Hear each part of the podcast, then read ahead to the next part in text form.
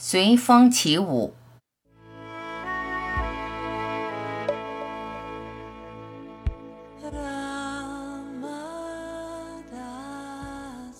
让事情发生，但不要陷入，始终保持觉知，觉知一切如是发生，觉知你注视着一切发生。一旦失去觉知，就会被所发生的事情所淹没。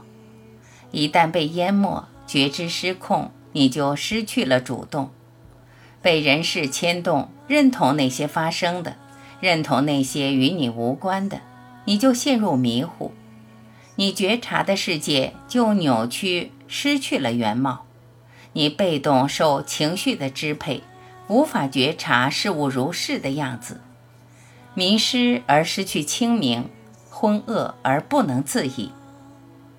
一个沦陷的人。被世俗洪流席卷，在大浪中沉浮，不得自由，无法超然，无法鹤立，无法清醒，成为情绪的奴隶。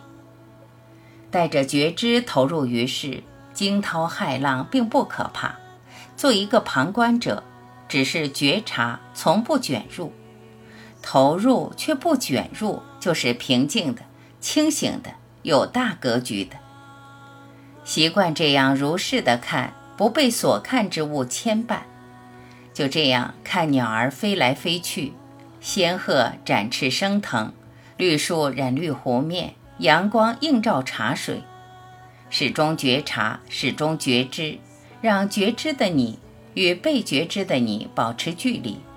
被觉知的你所经验的烦恼情绪，只是你觉知的对境，你会幡然醒悟。原来所有的情绪并不是你的情绪，那个经验烦恼情绪的你，并不是真的你。这种感觉越强烈，你对真实身份的认同就越明确，你就越容易从情绪中抽离。事情的发生、情绪的起伏、人生的悲喜，不再那么容易扰乱你平静的心境。你是心中平静的源头，不是心中掀起的情绪。无垠的大海，潮起潮落的海浪，起起伏伏的波涛，都不是你，又都是你。